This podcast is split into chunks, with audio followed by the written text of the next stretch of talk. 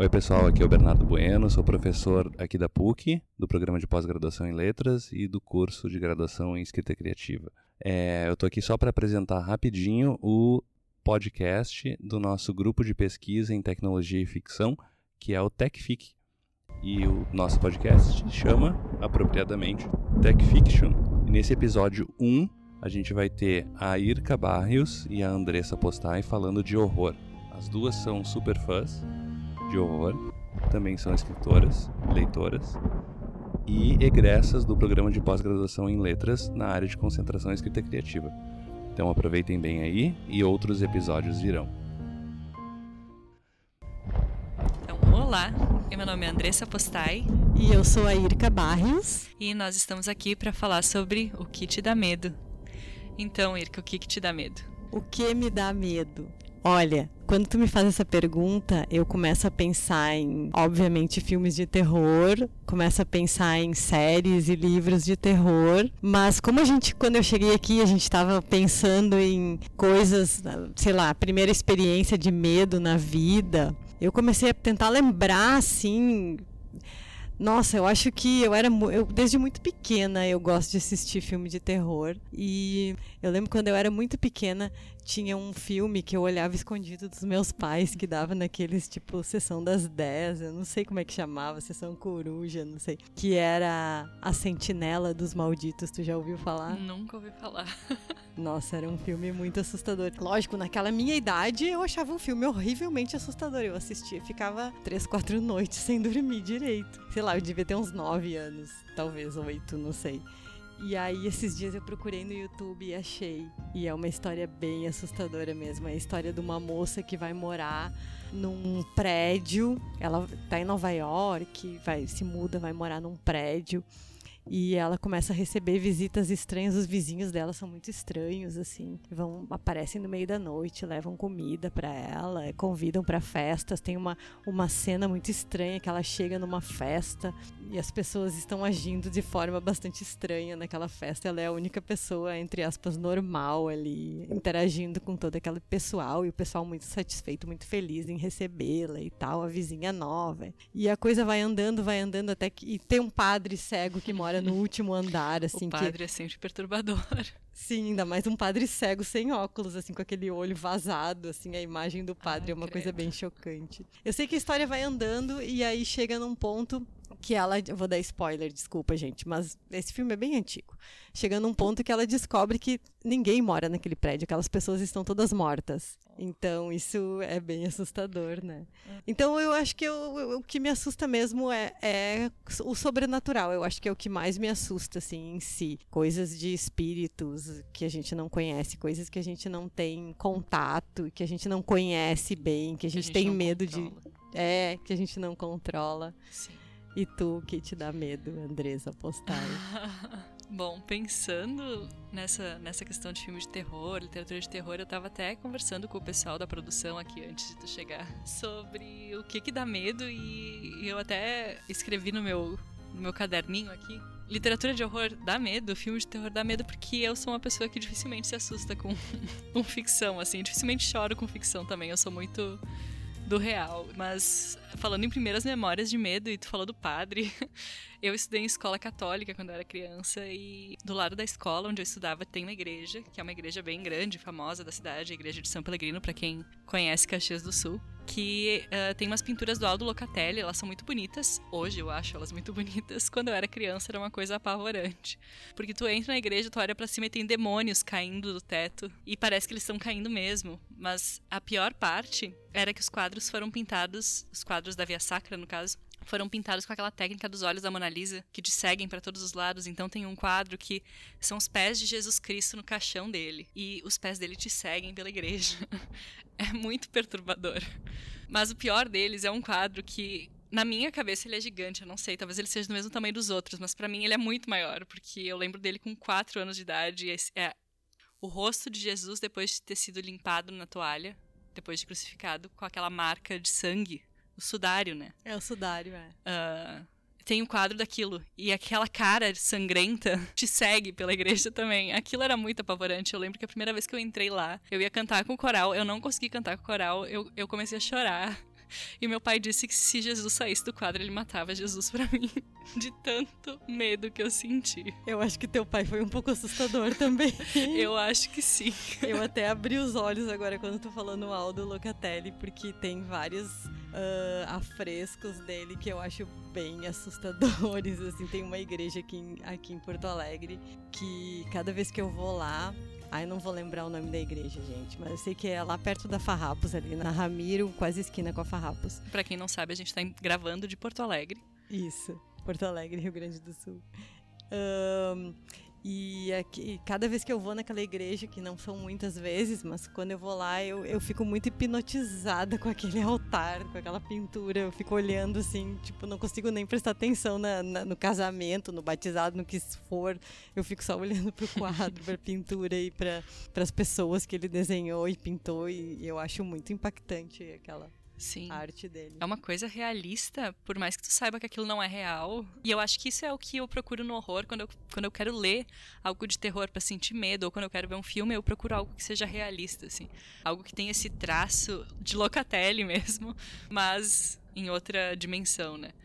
E algo que não entendi muito bem, mas deixa eu tentar, deixa eu tentar entender. Algo que seja sobrenatural, mas que não esteja tão longe da tua realidade. É, que uma, um... Algo que seja passível de acontecer mesmo. Isso, que tenha um sabor de realidade, ah, assim, sabe? Entendi. A gente estava até pensando antes em títulos e filmes e livros e coisas de terror. E tem uh, um dos últimos livros de terror que eu li, que eu gostei bastante, foi o Caixa de Pássaros, que teve filme com a Sandra Bullock, que se você não viu o filme lê o livro antes, porque o livro é muito bom, de verdade, assim, é um livro que ele tem um efeito muito bom, ele tem uma coisa de real e de sensorial que é muito bem trabalhada. E o filme não consegue passar isso dessa forma, então muita gente que viu o filme acaba descartando o livro, mas o livro é muito bom. É, eu, eu infelizmente fui direto pro filme e não curti tanto, assim, achei. Achei ok, assim, não achei tão maravilhoso. Mas eu não li o livro, né? Então não posso opinar. Agora já tô meio, uh, como é que se diz, infectada pelo filme. Não sei se, se vai mudar a minha opinião depois, né? Sei lá. É, pois é. Ele é interessante pelo efeito mesmo e essa coisa da realidade. Mas, seguindo com a questão de livros e filmes, um, um, fato importante a ser mencionado é que a Irka vai lançar um livro de terror daqui a alguns dias, né? Provavelmente, quando o podcast sair, o livro já vai ter sido lançado. Quer falar um pouquinho sobre a experiência de escrever? Terror? É. Nossa, uma experiência incrível. uh, escrever terror. O que, que eu posso dizer? Eu. Bom, o livro não saiu ainda, então eu não posso saber se eu fui bem sucedida. Bem sucedida Mas ou eu já não. Li, eu acho que sim. Acho que sim, ai que bom. Mas justamente essa questão, acho que a pergunta para facilitar para ti seria como é que é trazer essa dimensão do real para uma história que trata de algo sobrenatural, né? Porque tu tem que fazer o leitor acreditar no que ele está lendo, por mais que seja uma coisa que ele sabe que não é real. É, o que, que eu, eu procurei usar coisas que causam ou causariam medo em mim. E eu, por incrível que pareça, por eu gostar muito de terror, apesar de eu gostar muito de terror, eu tô descobrindo muitas coisas a respeito de mim mesma agora sobre o terror. Mas apesar de eu gostar muito de terror e gostar principalmente da emoção que o terror provoca nas pessoas, em mim, não é qualquer coisa que me causa medo. Então eu, eu, isso foi uma coisa legal que eu aprendi assim escrevendo a Lauren. O nome do livro é Lauren, ele vai ser lançado quinta-feira, dia 3 do, do 10, a partir das 19h30, no bar Mundo Cane que é na Cidade Baixa, na José do Patrocínio, todo mundo convidado. E a Lauren é a personagem central do livro, é inspirado na história dela e ela é. Ela é real, né? É, existiu, é, mais ou menos. Ela é livremente inspirada numa pessoa que tinha poderes sobrenaturais e viveu numa cidade do interior perto da minha, da que eu, da que eu vivi, né? Mas eu, eu, eu procurei trazer coisas que me causam estranheza e coisas que me causam medo também. Situações que me causariam muito medo. E às vezes, enquanto eu estava escrevendo, eu comecei realmente a sentir medo daquilo que estava acontecendo. Mas eu acho assim que o terror e o horror, no, no caso, ele não ele não mexe só com o medo, ele mexe com o nojo também, né? Ele mexe com essas, du essas duas áreas estranhas do nosso cérebro que provocam tanto medo quanto nojo. Então, e o desconforto ao, também, o desconforto, acho, né? é, eu acho que talvez a nossa dificuldade em lidar com isso. Sim, eu acho que um termo que agora que tu falou em nojo e essas, esses elementos do terror, né? Uh, eu lembro do texto do Freud, do Unheimlich, ou Sim. o inquietante, né, traduzido em português, que Sim. fala justamente sobre isso, sobre o estranho familiar e o quanto o estranho familiar é, é apavorante, né? Exatamente. E aí eu acho que isso se aproxima do que para mim dá medo, que é essa coisa de poderia ser real, sabe? Sim, sim, sim. Ou é algo do cotidiano que foi que saiu um pouquinho do cotidiano e aquilo te causa um estranhamento tão grande que é apavorante. É a questão do duplo também, né? Do duplo. É verdade. E é, e aí eu ia dizer que tem algumas passagens que causam mais nojo do que medo. E algumas passagens que causam mais medo Enquanto que tem uma outra coisa também que eu, tava, que eu tô me descobrindo e descobrindo sobre a, a, minha percepção do terror, é que também o terror ele, ele é um pouquinho próximo de um certo erotismo também. A gente fez aqui um, um painel aqui, eu já vi o Drácula aqui, para mim o Drácula é o vilão mais erótico que existe na literatura. Concordo. Então eu já, já fiz a conexão total. É um sedutor, então eu acho que nesse, nesse sentido, não que uma vez eu estava lendo um, uma pessoa que estava, vou dizer, eu não me lembro quem era, mas era uma pessoa assim, vou dizer, aprenda a escrever um roteiro de terror. Daí diz assim: "Ah, se você está escrevendo um roteiro de um filme e dois personagens estão perdidos numa casa mal assombrada, estão morrendo de medo, é óbvio que esses personagens não vão começar a transar dentro da casa mal assombrada, porque não tem nada a ver uma sensação com a outra. Mas não é nesse sentido que eu estou falando. Eu estou falando da aproximação do terror com o erótico é né, no sentido do, da sedução, Sim. daquela coisa mais. E mais... do prazer no perigo, eu acho. Isso, e, da, e de uma coisa mais sugestionada, não de uma coisa mais explícita, assim, uhum. é uma, uma sugestão, uma certa. Sim. Uma conquista, assim, vamos dizer, né? Que, como se o perigo fosse uma conquista para presa, entre aspas. Sim, né? é, porque Drácula, ele tá caçando, entre aspas, né? Então ele seduz a vítima. É. E aí isso é o que assusta realmente, é, o, é o, o, elemento de real é, pega um relacionamento, tu é seduzido por alguém, tu entra num relacionamento, tu descobre que essa pessoa não é o que tu imaginava e ela te mata no final. Sim. Isso é absurdamente horrível, isso é algo que o Stephen King explorou, né? Não lembro agora o título, tem um filme Acho que é com o Johnny Depp. Não, não sei qual. Vou ficar devendo.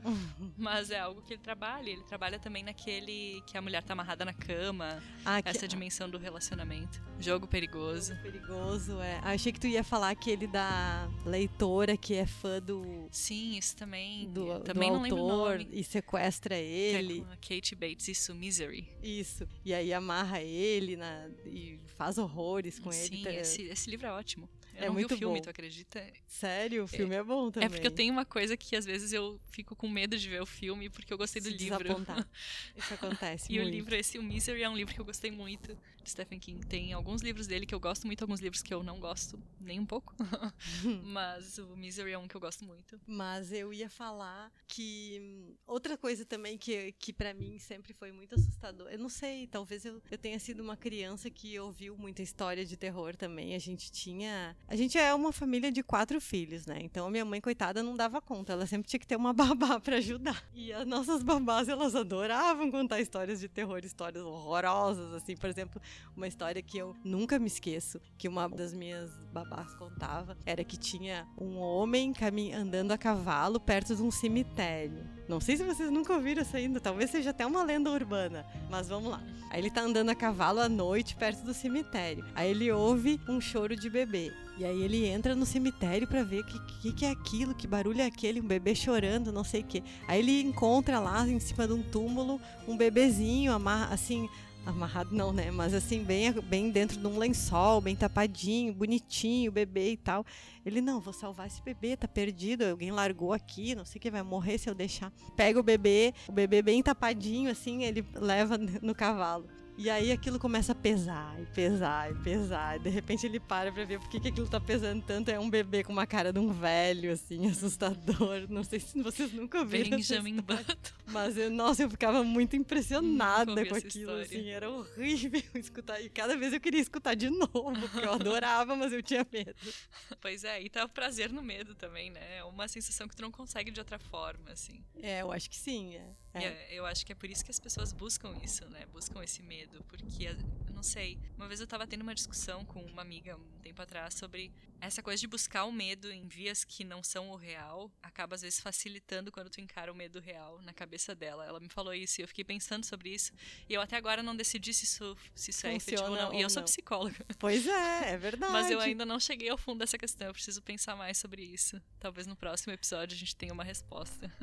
Eu acho que, assim, é, tem mais a ver, assim, da- na minha opinião e pelas coisas que eu li e tal, tem mais a ver com uma simulação de uma situação de perigo que não é real, né? Porque, óbvio, tu tá sentada assistindo um filme, tu tá sentada lendo, não, tu não tá correndo perigo, tu está em segurança na sua casa. Mas é uma simulação e essa simulação dispara toda aquela adrenalina no teu sangue e é uma coisa meio viciante, assim, tu tá sentindo que tu tá correndo perigo sem realmente estar correndo perigo. Outra coisa que eu, que eu escutei esses dias, que eu achei bem interessante, que acontece comigo, que é assim. Por que que quando tu assiste um filme de terror pela segunda, pela terceira, quarta vez, se é um filme muito bom que te causa tensão, tu sabe que vai acontecer, mas tu sente a mesma tensão. Tu fica tensa igual. Eu fico, pelo menos, não sei tu. Não, eu também. E então também tem uma explicação pra isso que agora eu não vou me lembrar, porque, sei lá, faz uns dias já que eu escutei essa essa, mas é bem interessante, que é uma coisa que se repete assim, tu não consegue controlar, tu sente de novo e tu fica assim, ah, grudado na cadeira de novo, sentindo tu- tudo de novo, como se tu estivesse passando pela experiência da, pela primeira vez. Uhum, Tu não consegue, tu não consegue mudar essa sensação. É a mesma sensação, uhum. sabe? Sim. Agora, enquanto tu falava isso e falava dessas experiências de infância, eu tava pensando numa experiência de primeiro filme de terror que eu assisti na vida, que foi o Aracnofobia, que é aquele das aranhas. Não sei se alguém assistiu, mas é um filme, eu não lembro direito, porque eu não, não eu vi uma outra vez e ele me causou essa mesma sensação de agonia. Não sei se é porque tem a ver com aranha, se bem que na vida real eu não tenho medo de aranha, mas quando elas são gigantes, então por todos os lados é um pouco dá medo. apavorante. Eu acho que eu nunca conseguiria morar na Austrália, mas ah, enfim, aracnofobia tem uma cena que me marcou pra sempre e até hoje eu tenho um trauma por causa dessa cena, que é uma cena que alguém, eu não lembro nem se é um homem ou se é uma mulher, quem é a pessoa vai sentar no vaso sanitário e tem uma aranha saindo de dentro do vaso Ai. quando a pessoa senta. E eu sempre que vou usar o banheiro, olho dentro do vaso pra ver se não tem uma aranha. Então, tem esse tipo de terror também que apela pra agonia. Isso é uma coisa que a gente não falou, né? É, que é o agoniante, o angustiante. Eu lembrei de um conto de um conhecido nosso que ele escreveu, que é As Unhas de Elsa, o nome do conto. É sobre uma mulher que ela rói as unhas, rói as unhas e rói as unhas tão compulsivamente. E aí chega um ponto em que ela começa a arrancar pedaços dos dedos no a roer a unha. E isso causa uma. Não é Nossa, terror. É, um- é, é uma sensação. Mas é uma. É terror. Não é terror, mas é terror porque te causa uma agonia, te causa um desconforto muito grande, né? Eu me lembrei daquela cena do filme Cisne Negro. Hum, da Ai, menina meu puxando a pelezinha Ui. do dedo, e aí a pelezinha vai. Só de pensar naquilo já dá uma coisa, né, gente? Sim. E naquele conto da Mariana Henriquez, tem um conto também, que agora eu não vou me lembrar o nome, mas é da. da Nas coisas menina... que perdemos no fogo. Não, ela tinha uma. É uma menina que era colega dela de escola e a menina, alguma. Eu não lembro o que, que ela fazia, se ela arrancava a própria pele ou se ela se Ah, eu cortava. acho que eu lembro. Tá no, é dentro do livro das coisas que perdemos Sim, no é fogo, dentro né? desse livro. Sim. É um, é, um, é um conto que tem ali no meio, não é bem no início nem no final, é ali pelo meio. E causa essa mesma sensação, assim, que a menina tá se automutilando, assim, e ela vai tentar descobrir por quê, e aí no fim, tá, não dá pra contar. Uhum. Tem que ler, porque é muito bom. Sim, inclusive que bom que tu falou sobre a Mariana Henriquez, porque eu acho importante a gente falar sobre autoras mulheres no terror também, né? Que é um assunto que não é tão discutido, mas que ultimamente tem surgido várias autoras, que nem a própria Irka aqui. A Mariana Henriquez é uma autora, acho que ela é argentina, né? Argentina. E ela escreve contos, e os contos de terror dela são muito bons. É, Foi um dos últimos livros também de terror que eu li, e ele tem um efeito muito forte, assim. E aí, através dela, a gente acabou descobrindo uma outra autora que tu A Samantha. livro. Isso. Chama, Samantha, Samantha Schweblin. É, é bem ruim, Schweblin. ruim de falar o, o sobrenome. Nem sei se a gente tá falando certo, mas eu acho que é Schweblin. Provavelmente não. Se tu pensar nos autores clássicos de terror, a única mulher que eu consigo pensar nesse momento é a Mary Shelley, né? Que é de Frankenstein. Porque, de modo geral, é Bram, Bram Stoker. ah, nem lembro mais, tipo, eu estou- Robert, é, o, o do médico e do monstro. Ah, sim. O Stevenson. Robert Louis Stevenson. Sim. O Paul, né? O Edgar Allan Poe. É. Esses são os mais clássicos, assim, né? Não, mas tinha umas escritoras, Clara Reeves, parece que é, e a outra é a. Mas são nomes que não vêm à cabeça com Hum. Não, não vem. É, e a gente também nem conhece muito, né, o trabalho delas, é, eu não assim. li, eu gosto de Mas terror, ela é desse, desse- dessa turma aí, dessa turma do gótico e tal. Uhum. Elas são dessa turma do. Sim, até se tu parar pra pensar numa geração da galera que tá com 50, 60 anos agora, a maioria dos autores de terror dessa faixa etária são homens, né? Sim. Que é o Stephen King, eh, o Peter Straub, essa linha, assim. E o Stephen King é o que mais vem, porque, né, ele tem uma produção massiva. E, é, e ele é incrível, né? Eu, eu sou mega fã dele, na verdade. Agora, já foi assistir o It 2? Ainda não. Ah, então eu nem vou te contar. Mas eu ouvi dizer que é melhor que o livro. O livro do It é uma coisa que me causa um desconforto muito grande. É por causa daquela cena, né? É. É, é, tudo bem. Mas, mas não. Tirando a cena. Perceba-se que todo mundo que lê o livro sabe por que, que ele causa desconforto. Se você não leu, ou procura no Google, ou vai ler o livro pra entender.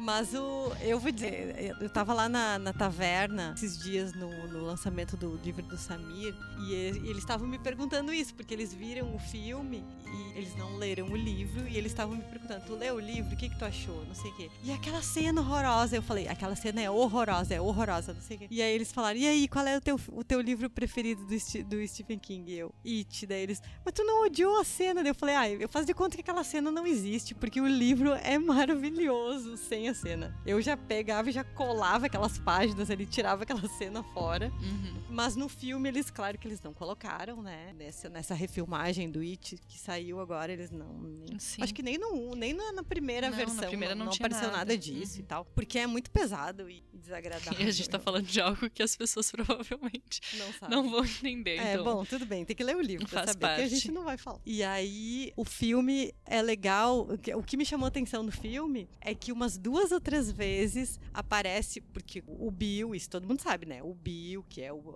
ator principal do filme, que é o personagem principal do livro, ele é escritor. E o Bill escreve livros, não sei se de terror, mas livros estranhos, assim, com histórias. E aí, umas duas ou três vezes as pessoas chegam pro Bill e dão, no filme, dão um livro pra ele autografar e ele pergunta: Tu gostou do livro? E as pessoas, não gostei do final.